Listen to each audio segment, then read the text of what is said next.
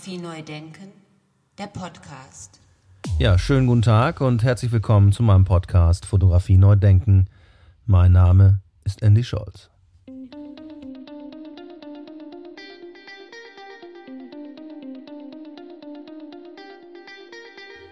Mein heutiger Gast ist Tobias Greve, Jahrgang 1975 und hat sich autodidaktisch gewissermaßen der Fotografie genähert. Aber hören wir uns das mal direkt äh, persönlich an, was er so zu erzählen hat.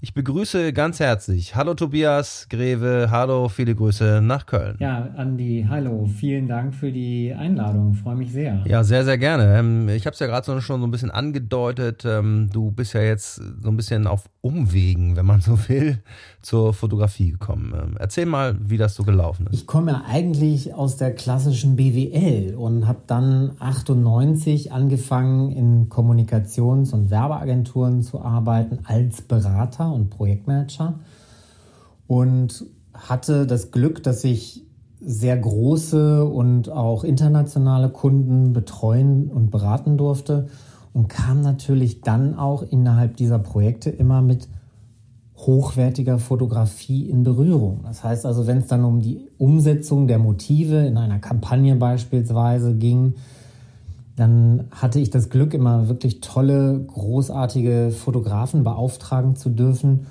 Und ja, insbesondere an den Shootings habe ich immer als Berater auch teilgenommen, weil das ist normalerweise immer etwas, was der Kreation oder dem Kreativteam vorbehalten ist. Ich habe es aber immer irgendwie hingedeichselt bekommen, dass eine Notwendigkeit bestand, dass Tobias mitfährt. Und ja, der Kunde muss ja auch vor Ort betreut werden. Und das war eigentlich immer in allen Projekten, die ich je gemacht habe, das totale Highlight.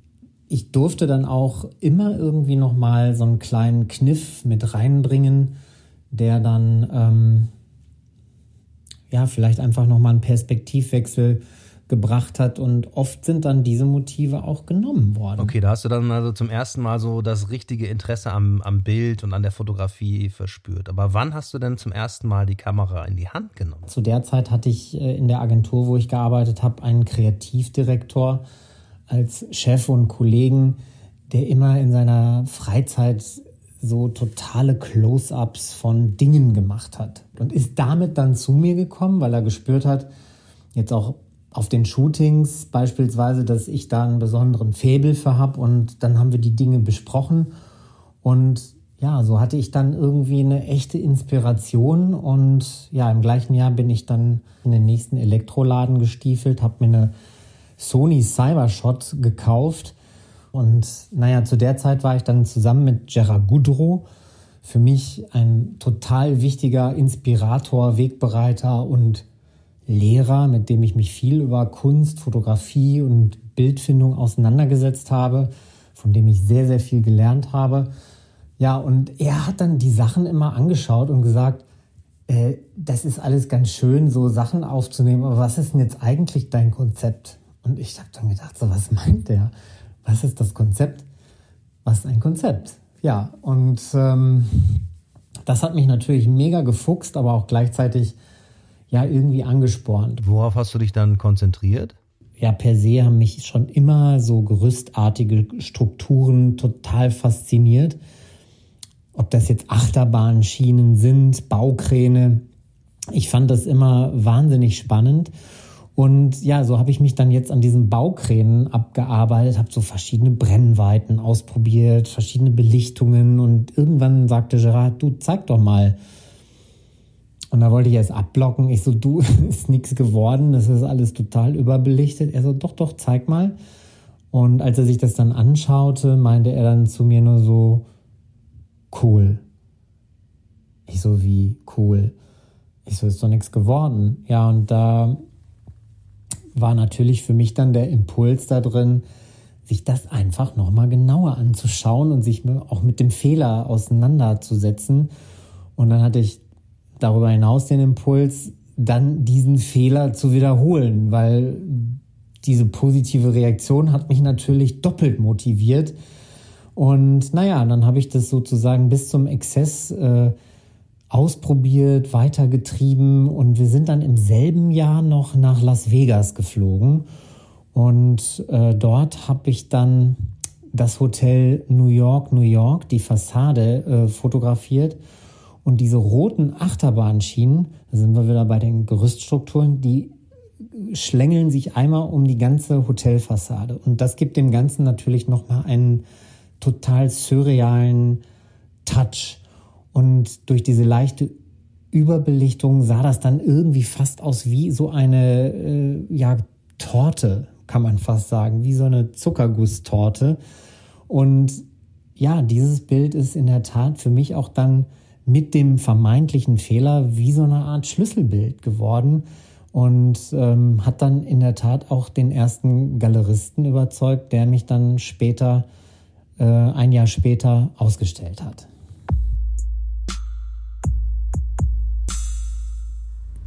Fotografie neu denken? Also das ist ja quasi die Frage danach, wann ist ein Bild ein Bild, wann ist ein fotografisches Bild ein, ein, ein, ein richtiges Bild und richtig belichtet meinetwegen. Jetzt ist aber, liegt mir die Frage natürlich auf, dem, auf der Zunge, wann ist dann ein Bild ein gutes Bild? Das ist eine gute Frage, die kann ich eigentlich immer für mich und bezogen auf meine Arbeit mit dem Vergleich mit einem guten Wein beantworten. Ein guter Wein wird ja, wenn er abgefüllt ist, auch erstmal verkorkt und dann in den Keller gebracht, damit er dort bei einer gewissen Temperatur reifen kann. Und irgendwann nach ein bis zwei Jahren holt man ihn dann hoch und kann ihn ausschenken und er schmeckt.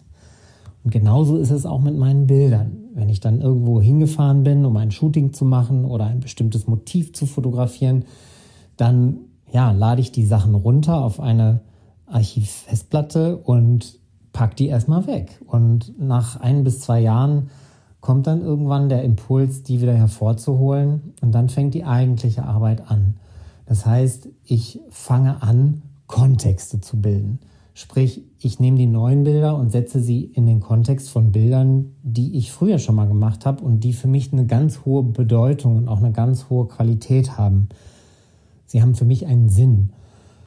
Ja, und dann bilde ich Zweiergrüppchen, Dreiergrüppchen, Vierergrüppchen, äh, mache Reihungen und schaue mir das alles immer an. Und die Bedeutung der alten Bilder sind quasi wie so eine Qualitätsprüfung für die neuen Bilder. Und oft ergeben sich auch darüber neue Impulse. Und oft ist es auch so, dass dann ja eine Idee ausgelöst wird, für eine neue Ausstellung, ähm, für einen Ausstellungskontext etc.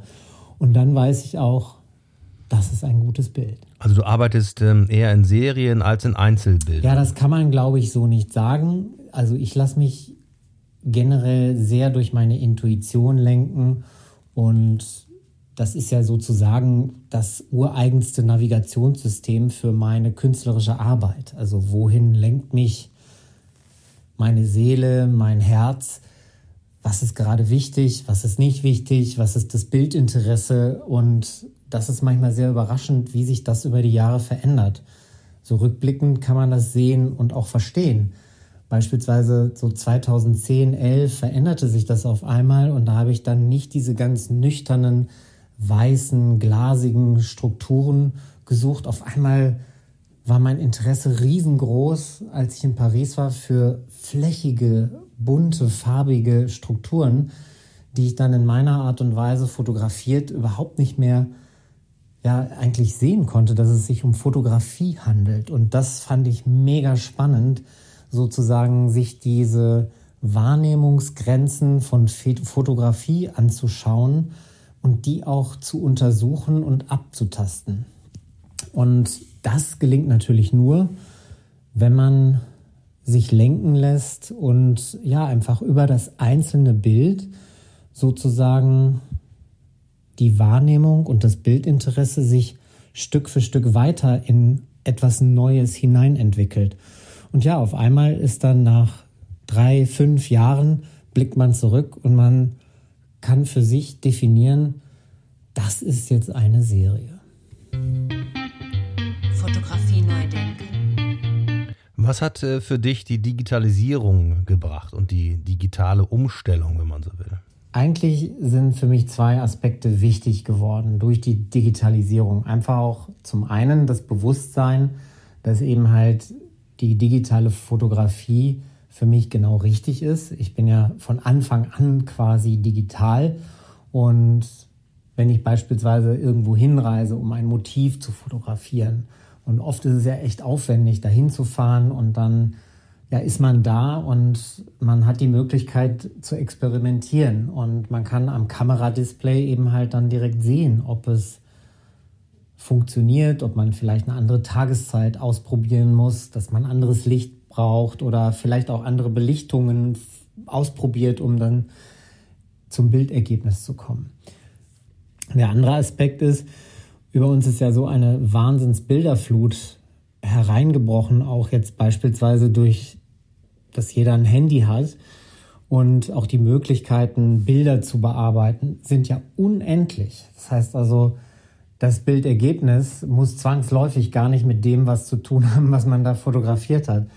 Aber für mich ist wichtig, da irgendwo bei dem Ursprung zu bleiben. Und gerade durch diese Vielfalt der Möglichkeiten habe ich für mich direkt von Beginn an eine Entscheidung getroffen, konzeptionell.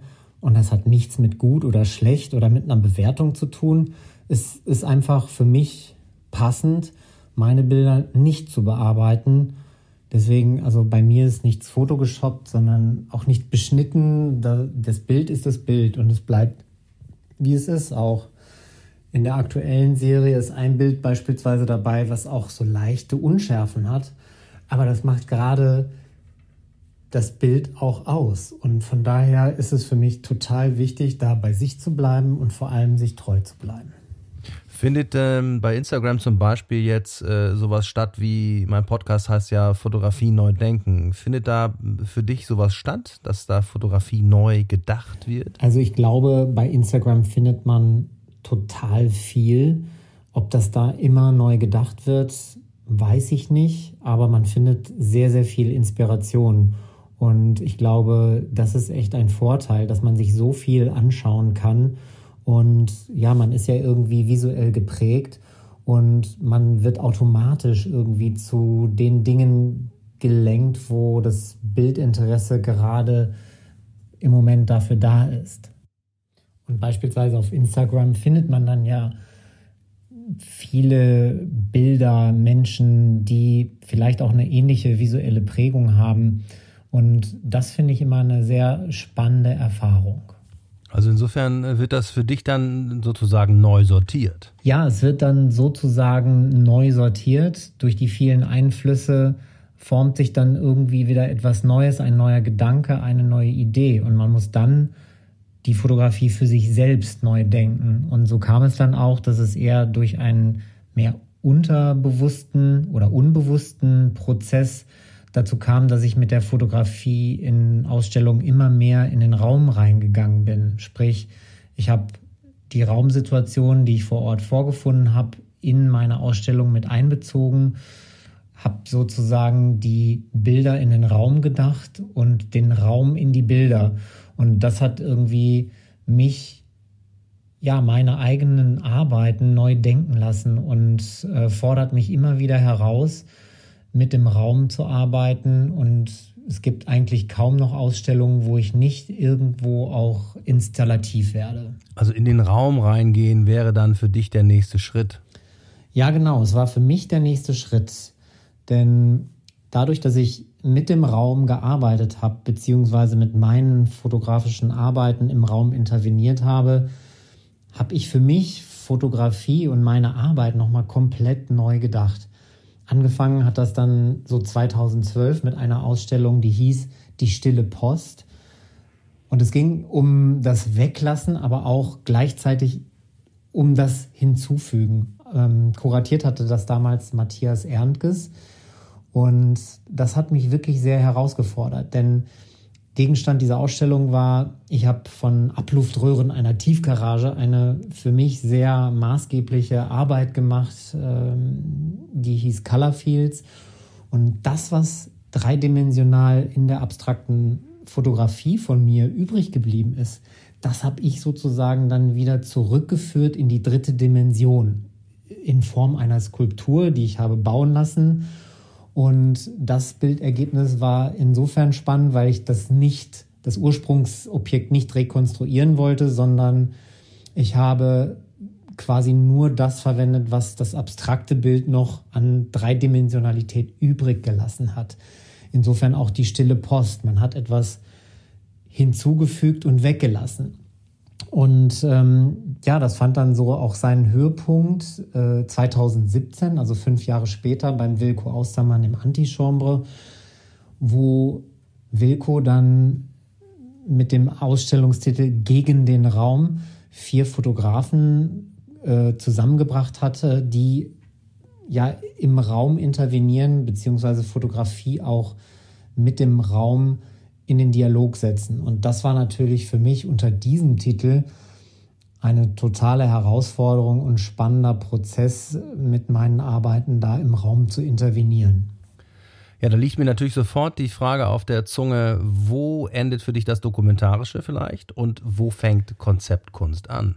Ja, das ist eine sehr spannende Frage. Es drängt sich natürlich sofort das Beispiel von Bernd und Hilla Becher auf, die ja das Dokumentarische zur Konzeptkunst gemacht haben. Einfach indem sie unfassbar stringent und konsequent die Architekturen, die sie dokumentiert haben, fotografisch umgesetzt haben. Immer mit derselben Perspektive, demselben Blickwinkel, ja, demselben Licht. Und es gibt ja sogar Geschichten, dass sie tagelang vor einem Objekt kampiert haben, um dann wirklich auf das perfekte Wetter mit dem perfekten Licht und den perfekten Rahmenbedingungen gewartet haben, was für das Konzept natürlich essentiell ist. Und um den Grad zwischen, wo endet das Dokumentarische, wo beginnt Konzeptkunst zu explorieren, lohnt sich natürlich auch immer noch mal der Blick auf die Künstler, die bei Bernd und Hiller Becher studiert haben, wie beispielsweise Gurski, Demann, Candida Höfer. Ich könnte jetzt noch ähm, weitere aufzählen, weil alle haben ja ihren ganz eigenen Weg aus dem Dokumentarischen zu ihrem eigenen Konzept gefunden. Und beispielsweise Boris Becker, der Kölner Künstler, mit dem durfte ich eine sehr schöne Zusammenarbeit haben vor einigen Jahren. Vielleicht kurz noch ausgeholt. Ich hatte 2012 mit Gerard Goodrow einen Kunstverein im Sauerland in meiner Heimatstadt gegründet. Und ja, eine der Ausstellungen haben wir dann auch Boris Becker gewidmet. Und in der Zusammenarbeit durfte ich mich dann sehr, sehr intensiv mit seiner Arbeit auseinandersetzen. Und es war echt eine, eine wirklich spannende Entdeckungsreise, wie er sich mit den Serien oder über die Serien der Bunker in der Normandie, dann die Hochbunker, die Artefakte und später auch die Fakes zu seinem eigenen Konzept freigeschwommen hat. Und zum Thema, wo fängt Konzeptkunst an, möchte ich gerne noch ein Schlaglicht auf seine Serie Fakes halten. Denn die Fakes sind eine Serie, wo wir ja eigentlich Alltagsgegenstände oder recht banale Gegenstände sehen vor farbigen Hintergründen. Es wirkt ein bisschen so wie ja Produktfotografie in Bestellkatalogen, sage ich jetzt mal.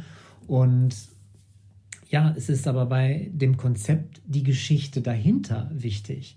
Und die Geschichte dahinter ist, dass das alles Gegenstände sind, die Boris sich in einer Asservatenkammer von einer Polizeistation ausgeliehen hat. Und was man natürlich den Arbeiten so nicht ansieht, ist die Geschichte, dass das alles präparierte Gegenstände sind, mit denen einmal Original Rauschgift geschmuggelt wurde. Und das ist natürlich total spannend. Und wenn man diese Geschichte weiß, betrachtet man die Arbeiten auch noch mal aus einem ganz anderen Licht. Und das, was erst eigentlich wie eine Dokumentation von banalen Gegenständen wirkt, ist auf einmal etwas, was ja im Kopf ganz viel bewegt. Nimmst du aus solchen Erfahrungen als Kurator, auch als Künstler was mit, als Inspiration zum Beispiel? Ja, total. Also die Zusammenarbeit mit anderen Künstlern ist für mich per se immer total spannend. Deswegen mag ich beispielsweise auch Gruppenausstellungen total gerne. Aber jetzt im Speziellen die Zusammenarbeit hier mit Boris Becker. Also ich kann sagen, er ist ein echtes Vorbild für mich und ich bewundere sehr, wie er in verschiedenen Serien doch immer wieder diesen schmalen Grad zwischen Narration und Abstraktion total geschickt auslotet. So du siehst ein Bild und du denkst, entschlüsseln zu können, was es ist, wo es ist. Aber dann ist die Abstraktion doch wieder so weit, dass du es nicht schaffst. Und das Bild bleibt in dem Sinne abstrakt. Und das finde ich ganz wunderbar und dadurch baut sich ein ganz eigenes Spannungsfeld auf. Fotografie neu denken. Wie schätzt du die Bedeutung von fotografischen Bildern heute ein und was hat sich deiner Meinung nach geändert? Ja, die Bedeutung von fotografischen Bildern heute ist extrem hoch, beziehungsweise hat extrem zugenommen.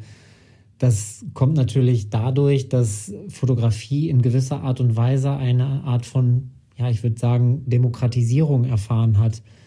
Warum ist das so? Ja, weil eben jeder ein Handy hat, was mit einer unfassbar guten Kamera ausgestattet ist. Wenn man sich überlegt, dass manche Marken ähm, ja, Kameras in den Handys einbauen, die 4K-Qualität erzeugen. Das hätte ich mir mit meiner Kamera vor zehn Jahren schon mal gewünscht, in diesen äh, Auflösungen zu fotografieren. Und so wird natürlich jeder heute zum Fotograf, weil auch der Wunsch nach Selbstinszenierung und ähm, Selbstdarstellung unfassbar groß ist. Die sozialen Medien ermöglichen das. Und durch die Möglichkeit, dass man sofort Feedback kriegt durch Likes und Kommentare, ist natürlich da eine Riesenmotivation hinter. Und ja, wir werden natürlich auch durch dieses direkte und unmittelbare Feedback challengen wir uns ja permanent selbst und überlegen auch, wenn wir schöne Situationen erleben, wie können wir das jetzt auf Instagram in einer Story super darstellen. Und so ist jeder heute Fotograf. Und gleichzeitig hat es aber auch einen positiven Effekt, auch wenn uns die sozialen Medien in die Richtung manchmal echt nerven, dass ähm, wir durch diese ganze Bilderflut, die täglich auf uns einprasselt, wir, glaube ich, sowas erfahren wie, dass unser kollektives Auge unbewusst geschult wird. Also du, das ist interessant. Also du bist der Meinung so ein bisschen, dass, dass es so ein Battle, so ein Wettbewerb um das beste Bild ist quasi? Ja, das ist in der Tat wie ein Battle, auch um das beste Bild, aber sicherlich noch viel mehr um Aufmerksamkeit. Denn ich meine, es prasselt so viel täglich auf uns ein an Bildern und auch Fakten, dass wir das eigentlich gar nicht mehr aufnehmen können und die Aufmerksamkeitsspanne wird total kurz. Das heißt, wir brauchen ja etwas, womit wir schneller Aufmerksamkeit gewinnen können, aber auch vielleicht sogar schneller ins Bewusstsein dringen können von Menschen, die sehen das, was ich veröffentliche. Und das gelingt eigentlich nur über Geschichten. Denn darüber sind sich beispielsweise auch die Hirnforscher einig, dass Geschichten, die uns erzählt werden, werden ja in unserem episodischen Gedächtnis wie eigene Erlebnisse abgespeichert. Und deswegen nehmen wir ja auch gerade eine ganz interessante Entwicklung wahr. Seit einiger Zeit können wir ähm, die allseits bekannten Stories auf Instagram posten und die werden eigentlich immer wichtiger als die eigentlichen Posts. Es ist immer einfacher, Bilder mit Musik zu unterlegen, mit Text zu beschriften. Das heißt, wir erzählen kleine Geschichten, die 15 Sekunden sind ähm, und haben dadurch die Möglichkeit, noch mehr und noch schneller Aufmerksamkeit zu erregen. Und ja, im Endeffekt ist es so, dass ähm, hier quasi auch eine kollektive Urteilsfähigkeit wächst. Was ist gut, was ist nicht gut? Denn wir wissen ja von uns selbst, wenn etwas langweilig ist, dann klicken wir es sofort weg oder wir swipen weiter. Und deswegen wird aber auch eins noch wichtiger und das ist, glaube ich, in diesem Battle, den du gerade erwähnt hast, total wichtig. Es geht dann nicht mehr um die perfekte Inszenierung, um das perfekte Bild oder das beste Bild, sondern es geht eigentlich um Bilder, die uns berühren. Und ähm, Das ist etwas, was Verbindung schafft, Aufmerksamkeit und auch etwas, was hängen bleibt. Was glaubst du, ist da äh, passiert? Ja, es ist so, dass wir jetzt einfach schneller ein Gespür dafür haben, wann ist ein Bild gut, wann ist es nicht gut.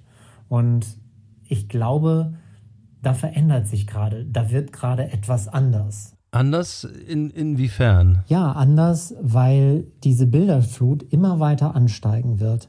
Und anders ist, dass wir uns natürlich dadurch auch viel mehr mit Bildern auseinandersetzen, tagtäglich. Und deswegen ist es einfach so wichtig, dass wir diese Möglichkeiten, die jetzt auch durch die Digitalisierung uns sich offenbaren, dass wir die optimal nutzen. Denn es ist inzwischen so einfach geworden, dass wir einen Film machen, dass wir ein gutes Foto machen. Alles ist quasi nur noch ein Fingerswipe oder ein Mausklick away. Und das bietet natürlich unfassbare Möglichkeiten, nicht nur im Marketing, sondern natürlich auch in der Kunst. Und das macht es natürlich hochgradig spannend, wohin sich die Dinge entwickeln werden. Ja, Stichwort Entwicklung. Äh, siehst du dann ähm, die Fotografie auch noch mehr in der Pädagogik? Also würdest du das begrüßen und, und wie, wie, wie schätzt du das ein? Ich würde sagen, auf jeden Fall. Denn eines haben Bilder ja nun mal an sich, dass sie die Möglichkeit beinhalten, komplexe Sachzusammenhänge erstmal besser begreifbar und erfahrbar zu machen. Und darüber hinaus kann man sich Dinge visuell natürlich nochmal anders merken als reinen Text. Und da ist natürlich jeder anders, aber ich glaube, dass in Zukunft, wo auch die Bilderflut ja nun mal provoziert, dass wir uns einfach viel weniger merken können, dass die Aufmerksamkeitsspanne viel, viel kürzer ist, dass Bilder da einfach nochmal ein anderes Signal aussenden. Und da glaube ich, dass wir definitiv mehr fotografische Bilder brauchen. Ich verstehe fotografische Bilder aber auch da als Bewegtbild. Für mich ist auch in der Pädagogik das Thema Bewegtbild ein ganz essentielles Thema, denn wir kennen ja alle beispielsweise Tutorials, wo man zu alles und jedem ein Tutorial finden kann, wenn man wissen will, wie was funktioniert. Aber auch im Bereich E-Learning, wenn wir ja komplexere Sachen in kleinen Häppchen über einen längeren Zeitraum lernen wollen, gibt es fantastische Lernprogramme, da ähm, Wissen zu vermitteln. Und es gibt ja beispielsweise in Konzernen ganze Corporate Learning Abteilungen, die dafür sorgen, dass Wissen auf entsprechende Art und Weise vermittelt wird. Und ich denke, dass Fotografie und auch Bewegtbild da eine immer größere Rolle spielen wird, tut es aber auch schon. Also da misst du dann den bewegten und statischen Bildern genau diese große Bedeutung und diese Gewichtigkeit und Wichtigkeit bei. Ja, Fotografie spielt insbesondere in dem Zusammenhang eine große Rolle, wenn es darum geht, Wissen zu teilen. Und die sozialen Medien bekommen ja auch einen immer höheren Stellenwert im Kontext von Lernen und Wissen vermitteln. Beispiel ist Twitter in vielen, vielen Jahren in Folge Lerntool Nummer eins. Und viele wissen das aber nicht. Es wird so viel, ja, tolles Wissen geteilt und vermittelt, veröffentlicht auf Twitter. Natürlich gibt es da auch viel Schrott, aber es gibt auch viel, viel Gutes. Beispiel, wenn du irgendetwas wissen willst, schreibst du Hashtag Follower und deine Frage, wenn du zu irgendeinem Thema nicht weiterkommst und du hast binnen einer Stunde mindestens 30, 40 Antworten auf deinen Tweet mit tollen Tipps, Hinweisen, wirst mit Leuten vernetzt und das aber auch immer im Kontext von ja, Screenshots, Fotos von irgendwelchen Buchtiteln, ähm, sodass man da eigentlich sagen kann, Fotografie ist mit eins der wichtigsten Medien, wenn es darum geht, Wissen zu teilen.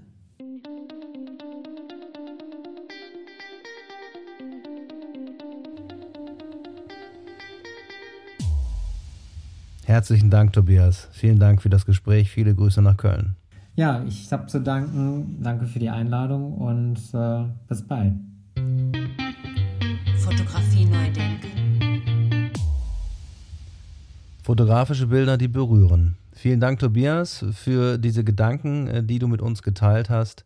Und da werden die ein oder anderen Gedanken bei mir zumindest noch nachhaltig äh, hängen bleiben. Wer mehr Informationen und vor allen Dingen die Bilder von Tobias Greve sich anschauen möchte, der kann das tun auf seiner Internetseite www.tobias-greve.de. Ja, da bleibt mir nur noch zu sagen, ganz vielen Dank fürs Zuhören an Sie und euch. Und äh, alle Episoden bis heute sind noch auf meiner Plattform www.fotografieneudenken.de-podcasts abzurufen und zu hören und genauso natürlich überall, wo es Podcasts gibt. Dankeschön, auf Wiederhören und ciao, ciao.